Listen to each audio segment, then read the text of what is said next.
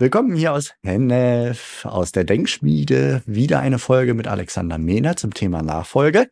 Heute aber Nachfolge des Franchise-Nehmers. Im Franchise-Kontext natürlich. Ne? Der Franchise-Nehmer möchte seinen Standort abgeben und das ist auch für den Franchisegeber relevant, der ja in der Regel gerne seinen Standort fortgeführt sehen würde, selbst wenn der Franchise-Nehmer aus Altersgründen oder anderen Gründen aufhören wird. Und ich freue mich, lieber Alexander, dass du hier dabei bist und wir einmal über diese Franchise, Franchise-Nehmer, Nachfolge Thematik sprechen können. Spannendes Thema. Ich freue mich auch. Hallo und willkommen zu einer neuen Episode im Franchise Universum Podcast für euch in den Systemzentralen. Mein Name ist Steffen Kessler und ich helfe euch, die passenden Menschen zu finden und von euch zu überzeugen, um sie dann zu erfolgreichen und das ist mir wichtig, zufriedenen Franchise-Partnern zu machen. In meinen Worten heißt das, indem wir unser Glück mit anderen teilen. Viel Spaß mit dem kommenden Impuls. Ja, ich habe tatsächlich ähm, vor nicht allzu langer Zeit ein YouTube-Porträt gedreht mit einem Franchise-Nehmer von Miss Borty, der während der Corona-Zeit sich selbstständig gemacht hat in äh, München mit Miss Borty und der hat ganz bewusst gesagt, ich möchte gerne einen Nachfolge haben, also einen Nachfolgebetrieb übernehmen. Das ist mir wichtig, weil ich möchte aus einem gewissen Bestand heraus starten, weil während Corona bei Null zu starten äh, und Mitglieder zu gewinnen in der Fitnessbranche ist nicht all die, so die beste Zeit. Und dementsprechend ähm, ja, hat er sich dem da umgeschaut, ist zuerst an den Banken gescheitert, weil der erste Laden, den er übernehmen wollte, nicht so attraktiv war für die Banken. Ähm, hat also mir erzählt, dass er sechs Anfragen abgelehnt bekommen hat von sechs verschiedenen Banken. Hat dann gedacht, okay, das war's dann erstmal. Und dann wurde ihm ein anderer Standort ähm, ja vorgestellt und damit hat's dann geklappt und damit ist er dann happy. Dann konnte er, wenn ich mich richtig erinnere, mit 50 Mitgliedern starten und sie jetzt auf 100 oder wie viel äh, weiter ausbauen über die Zeit. Also damit möchte ich eigentlich so als kleine Anekdote zum Einstieg erzählen, dass das super attraktiv sein kann, nicht nur für den Franchise-Nehmer, der aufhören möchte und der für seine getane Arbeit, den Wert, den er erzeugt hat, äh, dann auch irgendwie eine Gegenleistung gerne sehen möchte, sei es als Altersvorsorge oder so, sondern auch für den Übernehmenden, dass so eine Art erleichterter äh, Start ist, wo er sich so diese, diese Break-Even-Phase womöglich tatsächlich richtig sparen kann. Also zumindest die jetzt weniger von seinem Invest, aber ich meine jetzt von, von dem monatlichen. Ne? Also es ist idealerweise sogar schon ein positiver Standort, wo der mindestens mal ein bisschen was abwirft. Ähm, damit eigentlich möchte ich eigentlich damit einsteigen, was aus Franchise-Nehmer-Sicht beim Abgeben zu beachten ist. Was ist in dieser Konstellation im Franchise, beim Franchise-Nehmer-Standort, der abzugeben ist? Was gibt's da für Stolpersteine, die, die genau solche tollen Geschichten, wie ich sie gerade erzählt habe, verhindern können, weil irgendwas dann doch nicht so läuft, wie es laufen sollte, weil es knirscht? Gute, gute Frage. Ähm, vielleicht darf ich noch ganz kurz auf deine Geschichte eingehen. Ja, sehr gerne, schön. klar.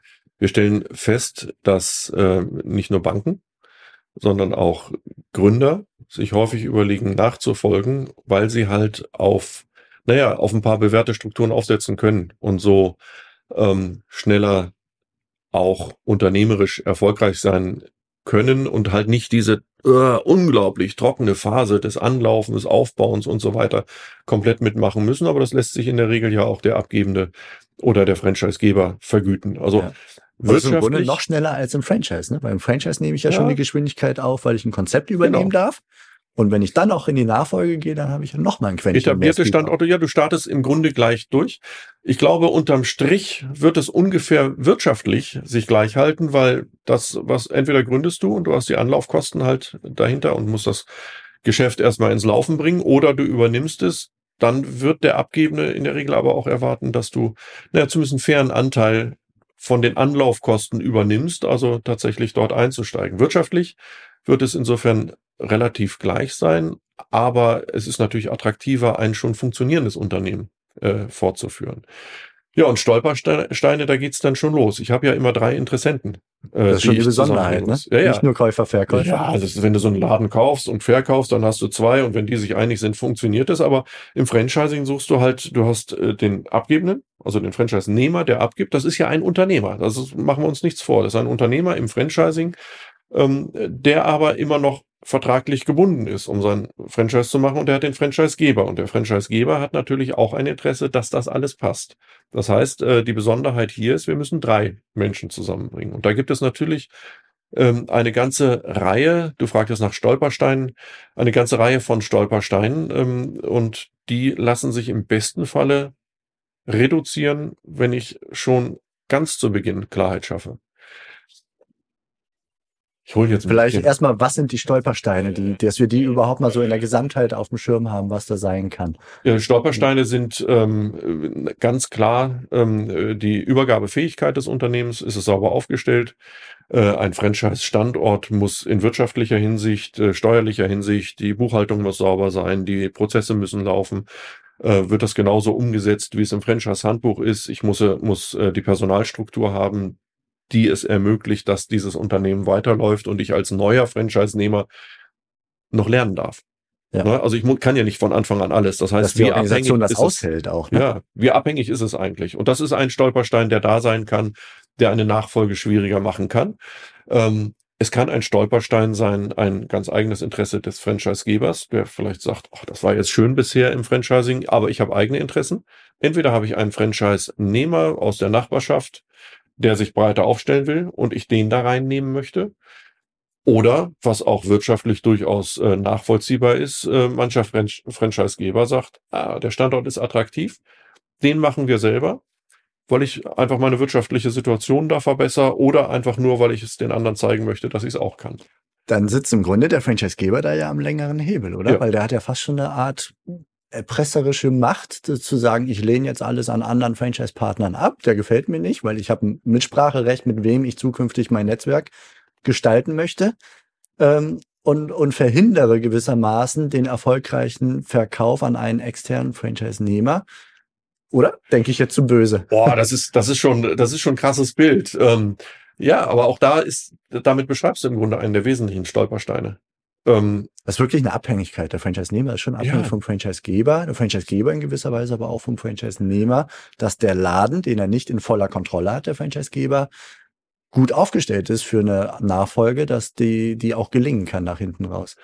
Ja, die Abhängigkeit, die gehe ich aber als Franchise-Nehmer ja ein. Auch bewusst. Schon am Anfang. Und willens, weil ich möchte ja bewusst mich nicht unbedingt um Marke Know-how und so weiter kümmern. Ich werde ja Franchise-Nehmer, weil ich mich um den Markt kümmern möchte. Ich möchte mit dem Kunden arbeiten, mit meine Dienstleistung erbringen und, und, und. Ähm, insofern ist mir ja am Anfang schon klar, dass ich, also im besten Falle ist mir das klar. Ähm, und das sehen halt viele junge Unternehmen nicht. Die finden sich in Liebe zusammen, sagen, ey, ich habe eine tolle Idee, möchtest du mein Franchise-Partner werden? Die denken am Anfang noch gar nicht ans Aufhören. Und irgendwann kommt es dann zu dem Punkt, äh, im besten Falle ist der Franchise-Nehmer von damals jetzt 40 Jahre älter und sagt, oh, jetzt ist es an der Zeit, aber wie machen wir das jetzt eigentlich? Im schlimmsten Falle knirscht es irgendwie nach drei, vier, fünf Jahren. Und ähm, deswegen auch, auch hier der ganz klare Rat, bereits zu Beginn auch Gruß an die Franchise-Geber, an die Jungen gerade, zu sagen, frühzeitig zu klären, was passiert eigentlich am Ende. Wir haben das im, im Franchise-Verband auch in dem Kodex, in dem Ethik-Kodex verwandelt. Es gehört alles zusammen. Wie fängt's an? Wie verläuft es und wie endet es? Und wenn ich das schon zu Beginn geklärt habe, dann ist es klar. Es geht da um Fragen. Wie endet der Vertrag? Läuft er einfach aus? Oder habe ich die Möglichkeit, meinen Betrieb weiterzugeben? Sind mögliche Bewertungskriterien, sprich ein Wert, den ich aufbauen kann, unter Umständen schon geklärt oder heißt es von Anfang an, wenn Schluss ist, ist Schluss. So, und ähm, je mehr Klarheit, das muss nicht komplex sein, das muss nur einfach klar sein, im Vorfeld da ist, äh, desto sicherer ist es tatsächlich. Ein weiterer Stolperstein, den ich mir vorstellen kann, ist im Thema Miete, ne? Weil da gibt's ja unterschiedlichste Konstellationen. Mieter ist Franchisegeber, Untermieter, Franchise-Nehmer und so weiter und so fort. Wie gehe ich denn damit um? Auch das müsste natürlich klar sein. Also wenn der Franchisegeber sich ein Mieteintrittsrecht sichert über den Vertrag oder gar Vermieter der Immobilie ist, wie es bei großen Gastronomiesystemen üblich sind, behält er sich natürlich vor, auch an dem Standort sein Franchise-Betrieb fortzuführen. Vielleicht mit anderen Franchise-Nehmern.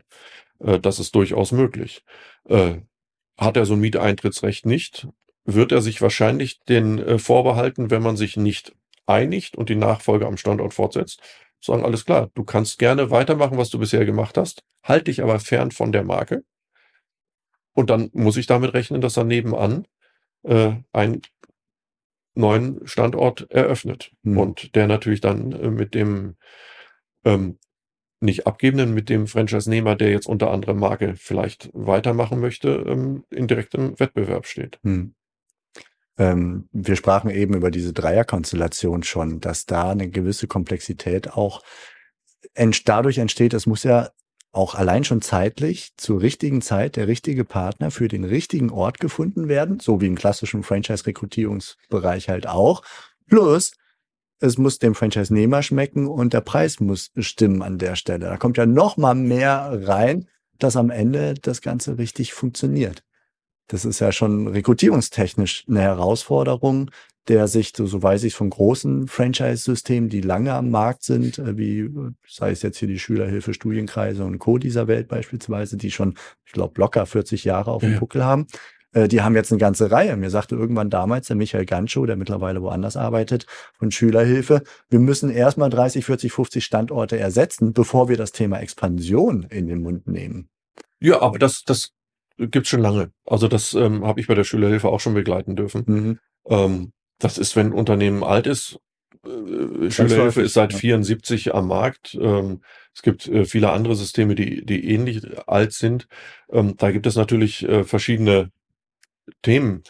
Ähm, das macht die Rekrutierung zum richtigen Zeitpunkt ja noch komplexer, weil du brauchst ja wirklich für den Ort den passenden Franchise-Partner und manche Franchise-Systeme warten ja schon losgelöst von der Nachfolgethematik über Jahre, um endlich diesen einen weißen Flecken zu, zu lösen. Und wenn ich mir dann vorstelle, da kommt noch eine zusätzliche Komplexität rein, Klammer auf, und vielleicht auch eine zusätzliche Attraktivität für den Käufer, weil er sich ein gemachtes Netz äh, kaufen kann. Mhm.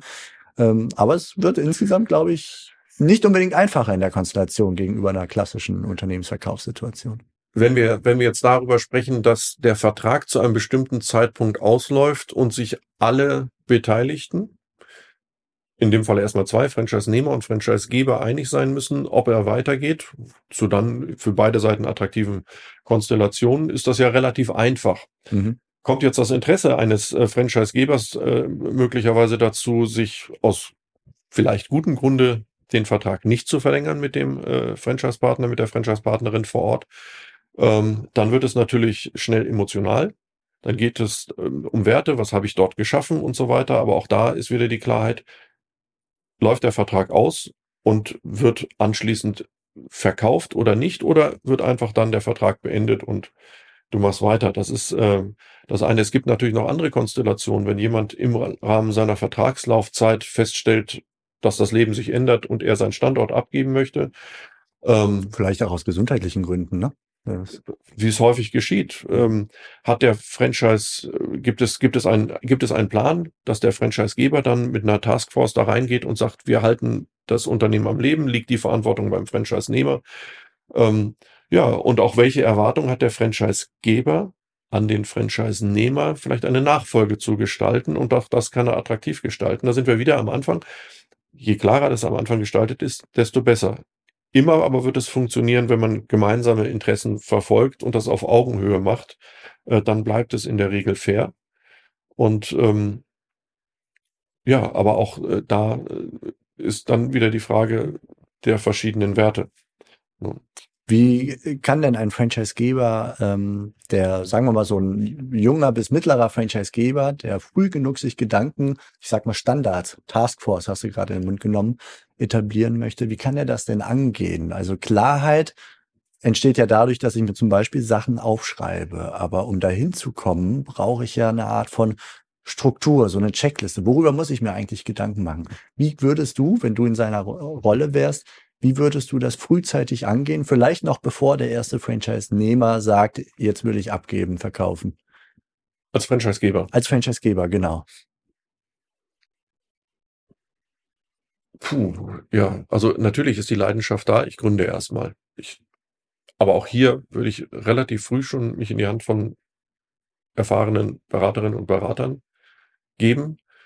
Gibt es ja auch genug Empfehlungen im Markt. Kann man ja auch schön bei dir schauen und sich die Leute vorher anschauen. Um das Franchise-System aufzubauen, meinst Um das Franchise-System aufzubauen ja. und da schon mal, schon mal sich zu überlegen, was ist. Und ich würde auch vertraglich von vornherein klären, wie es aufhört. Mhm. Also das ist, glaube ich, die wichtigste Empfehlung, die, die, wir jetzt mitnehmen. Allerwichtigste Empfehlung. Die auch jeder Franchise-Anwalt, der erfahren ist, sagt, schreib in den Vertrag schon rein, wie es enden wird, dass genau. beide Seiten an der Stelle Klarheit haben. Richtig. Äh, und da habe ich gerade letzte Woche mit einem Franchise-Geber gesprochen, der seinen größten Franchise-Nehmer und ich glaube auch ersten Franchise-Nehmer verloren hat, weil er nicht weil er, sondern es wurde kompliziert dabei und er hat ihn wirklich komplett verloren, inklusive allen Streitigkeiten und Co. Und es hat ihm viel Geld gekostet, plus die Standorte, weil er sich den Vertrag anfänglich selber zusammengestrickt hat. Ich habe ihn ja. gefragt, ob wir dazu mal eine Podcast-Episode machen können, so eine Art Fuck-up-Episode. Mal gucken, er wollte sich noch melden, äh, ob er die Story so äh, erzählen möchte. Aber das ist, glaube ich, ein ganz, ganz typischer Stolperstein bei jungen Systemen, dass sie A, sich Verträge selber zusammenschustern oder von nicht erfahrenen Anwälten und dass das Ende nicht am Anfang beschrieben ist. Das ist, äh, wird extrem destruktiv. Also es gibt, ähm, ich habe ein paar Systeme jetzt vor Augen, die es überlebt haben, die haben es verkraftet, die haben daraus gelernt und sind vielleicht gestärkt sogar rausgegangen. Es gibt aber eine ganze Reihe, die es äh, nicht überlebt haben. Mhm. Weil es ist teuer, du hast viel investiert, es läuft an und so weiter und dann verlierst du die Hälfte äh, deiner, deiner Standorte als Basis oder vielleicht hm. noch mehr und das ist schlecht. Okay, dann haken wir doch den Punkt ab und sagen, okay, ich hole mir einen Franchise-Anwalt und der sorgt dafür, dass ich das reinschreibe, wie es endet. Der führt mich durch den Prozess. 100 Prozent. Was wäre dann der nächste Schritt als äh, Franchise-Geber zu sagen, ich habe eine Art Taskforce-Programm für den Fall der Fälle, dass es kommt? Wie, wie gehe ich das dann an? Weiter? Als Franchise-Geber, ja, ich muss, muss im Grunde mein äh, wie man es auch immer nennt, meine Franchise-Berater, mein Franchise-Außendienst in die Lage versetzen, auch, auch Standorte selbst zu führen. Ich meine, das ist ja auch die beste Grundlage, um denen zu erklären, äh, um neue Standorte aufzubauen, um zu begleiten und zu, zu erläutern, wie es funktioniert. Um auch einspringen zu können, gerade im Notfall. Einzuspringen, genau. Und ich habe es ja im besten Falle bewiesen, ähm, dadurch, dass ich äh, den Proof of äh, Concept habe, weil ich eigene Standorte, eigene Franchise-Betriebe erfolgreich betreibe, bevor ich erste Franchise-Nehmer gewinne. Also insofern müsste das Know-how bei mir da sein und das sollte ich mir auch erhalten. Meine ganz persönliche Meinung, ich weiß, dass da in der Franchise-Welt auch andere Ansichten gibt. Meine Meinung ist, dass du immer mindestens einen eigenen Betrieb hast, um Dinge zu erproben, auszuprobieren und im Zweifelsfalle zu beweisen, dass du es kannst und dass es funktioniert. Ähm, und wenn du dieses Know-how dir hältst, wirst du auch immer in der Lage sein, im Notfall einzuspringen. Aber auch da sind wir wieder beim Anwalt. Das ist ganz doof, dass die Anwälte dieses Thema so dominieren. Im besten Falle braucht man sie am Ende nicht, aber auch hier zu klären, was liegt in wessen Verantwortung? Mhm. Na, ne? also es geht ja wie bei jedem Unternehmer auch im Standort darum, ähm, dass ich für mich aufschreibe, wie funktioniert es weiter, wenn ich mal ausfalle. Fängt mit den Passworten an, fängt damit an, wer darf der Bank möglicherweise was sagen, wer, wer überweist die Gehälter, weil wenn ich nicht ansprechbar bin und das nicht klar geregelt habe, läuft auch dieser Standort nicht weiter. Und ja, das habe ich tatsächlich, das ist meine unternehmerische Verantwortlichkeit am Standort, das fortzuführen. Und dann muss auch geklärt sein, welches Recht hat ein Franchisegeber oder welche Pflicht, mich zu unterstützen, es weiterzuführen. Ja. In etablierten Franchise-Systemen habe ich die Erfahrung gemacht, läuft es, weil man zusammenarbeitet und dann funktioniert es trotzdem. Ähm, dann braucht man diese vertragliche Regelung nicht. Aber wenn es dann beginnt, irgendwann auch die in der Kostenbetrachtung äh, zu kommen, dann äh, zieht man am besten einen vorbereiteten Vertrag. Ja. Eine Sache, glaube ich, die ich als Franchisegeber versuchen würde, früh anzugehen, im Sinne dieser Checkliste Reihenfolge, die wir gerade gedanklich durchgehen, wäre zu überlegen, wie kann ich es angehen, dass die möglichen unterschiedlichen Erwartungen und Verständnisse bezogen auf den einzelnen Standort, der dann zum Verkauf stehen wird, bei den drei Parteien, dass das moderiert und einheitlich gestaltet wird, dass, dass die nicht zu konträr werden. Kann ich da quasi vorbeugend aktiv werden? Ja, also äh, Natürlich, ich kann, ich kann, ähm, das machen viele Unternehmen. Ich mache, äh, ich mache mir schon früh Gedanken, wie ich die Nachfolge intern regle. Es gibt ja so die sogenannte Second Generation in Franchise-Systemen. Also die Eltern haben irgendwann mal die ersten Standorte gegründet und dann kommen die Kinder, Kinder nach Ne? Wie das weil Muttermilch schon, eingezogen ja, haben. mit der, äh, genau, den Tee mit der Muttermilch getrunken haben, so wie das bei Tee Schwendner erlebt, ähm, dass du in anderen äh, Unternehmen, äh, die schon immer mitgearbeitet haben, wie in vielen anderen mittelständischen Betrieben mhm. auch, aber speziell im Franchising, die schon immer mitgearbeitet haben, die aufgrund der besonderen ähm, Zusammenarbeit über Beiräte, über Jahrestagungen und so weiter dann auch bei den Veranstaltungen dabei waren, sowohl Systemzentrale als auch benachbarte Franchise-Partnerinnen und Partner kennengelernt haben. Das kann man klären, äh, indem man frühzeitig eine Regelung trifft, ne, die für beide Seiten ja in der Regel attraktiv ist. Die Kinder, die nachfolgen sollen, durchlaufen den gesamten Prozess, was das Thema nochmal Ausbildung durch die Zentrale heißt, Auswahl natürlich vorneweg durch die Zentrale, und äh, vielleicht auch die Finanzierung schon besprechen. Ne? Was kostet es mich das, wie ich einsteige? Ähm, äh, welchen Teil übernimmt möglicherweise ein Franchisegeber? Welchen Teil übernehme ich? Also auch hier schon das vorzubereiten und dann einen Vorvertrag zu haben für den Fall, dass etwas geschieht, als Vorsorge für den Notfall oder aber auch schon ähm, perspektivisch ähm, auf die Nachfolge äh, dann in den Franchise-Vertrag einzutreten. Würdest du sagen, keine Sonderbehandlung für Kinder. Der Prozess muss gleich sein, als käme ein Externer auf dem Weg ins Franchise-Nehmertum. Aus Franchise-Gebersicht würde ich sagen, ja. Im Rahmen der Gleichbehandlung müssen alle denselben Prozess durchlaufen.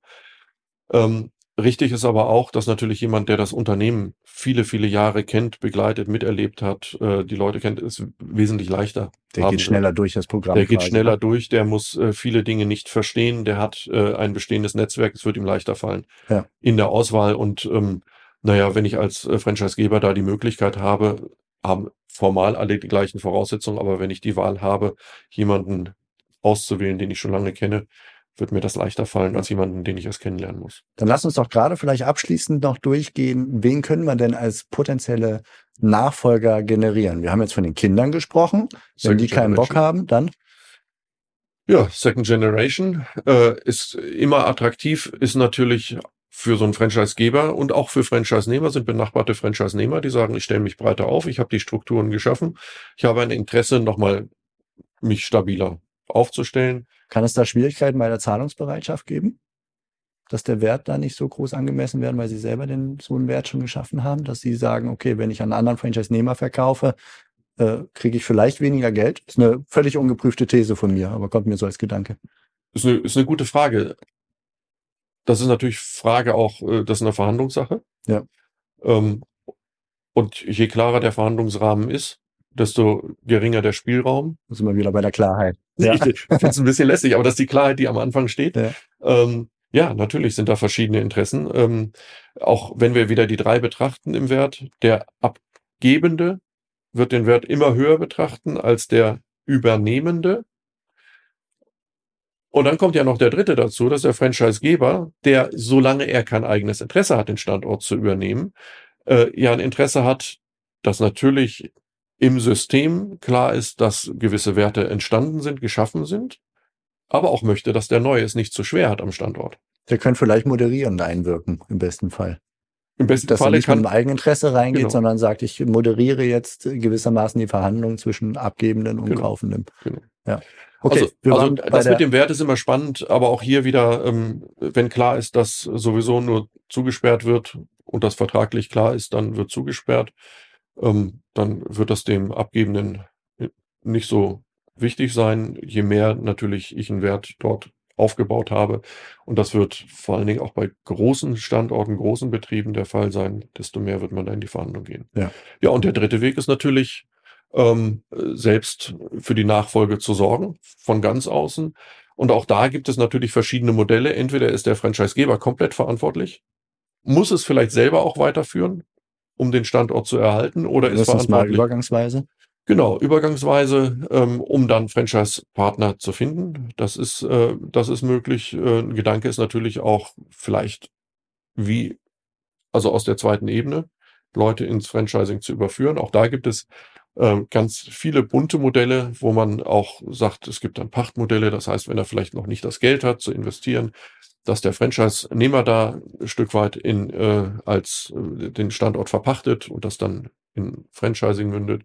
Ja, oder aber man gestaltet es auch für die Franchise-Nehmer attraktiv, einen Nachfolger zu finden. Das kann sowohl über einen möglichen Verkaufspreis des Standortes, des Betriebes geschehen, möglicherweise auch über Prämien. Ja, okay. Also ich nehme mit, wenn ich das so aufliste, Second Generation, super attraktiv, benachbarte Franchise-Nehmer kann auch attraktiv sein, äh, vielleicht auch schwieriger bei den Verhandlungen, weiß man nicht so genau. Wir haben die Mitarbeiter, die den Laden schon kennen, in der operativen, die schon mal ein paar Meter weiter sind als der komplett externe. Genau. Und wir haben den komplett externen. Und den Franchisegeber, der auch noch einspringen kann. Genau. Also fünf Optionen für einen abgebenden Franchise-Nehmer. Genau. Cool. Das sind viele Optionen, aber am Ende ist es auch hier einer, den wir finden müssen und äh, das muss man zusammenbringen. Ähm, in spannend. dem Fall so, dass alle drei Interessen gewahrt genau. sind. Franchisegeber, Franchise-Nehmer und genau. zukünftiger Franchise-Nehmer. Genau. Und der Rat an junge Systeme dabei, Klarheit zu schaffen, auch in der Kommunikation bei aller Liebe, die man, wo man sich zusammenfindet und äh, gemeinsam wächst, ist es immer auch wichtig, von Anfang an sehr klar äh, zu sein. Ähm, das ist wie in jeder guten Beziehung. Wie das Ende aussieht. Damit jeder weiß, wo er dran ist. Super. Lieber Alexander, vielen lieben Dank ja. für die Einblicke und dass wir darüber sprechen konnten. Und euch da draußen, wenn ihr in der Situation seid, könnt ihr euch gerne melden bei Alexander Mehnert, Raum Köln-Bonn von Kern Unternehmensnachfolge. Ich glaube, er freut sich über jedes gute Gespräch in diese Richtung, ist ganz begeistert. Und ja, dann ganz viel Erfolg, wenn ihr einen Franchise-Standort zu übergeben habt. Macht es gut. Ciao. Tschüss. Das war's für heute von mir hier im Franchise-Universum Podcast. Ich freue mich, wenn für euch ein passender Impuls dabei war und wenn ja, dann leitet ihn gerne an eure Kollegen innerhalb der Systemzentrale weiter.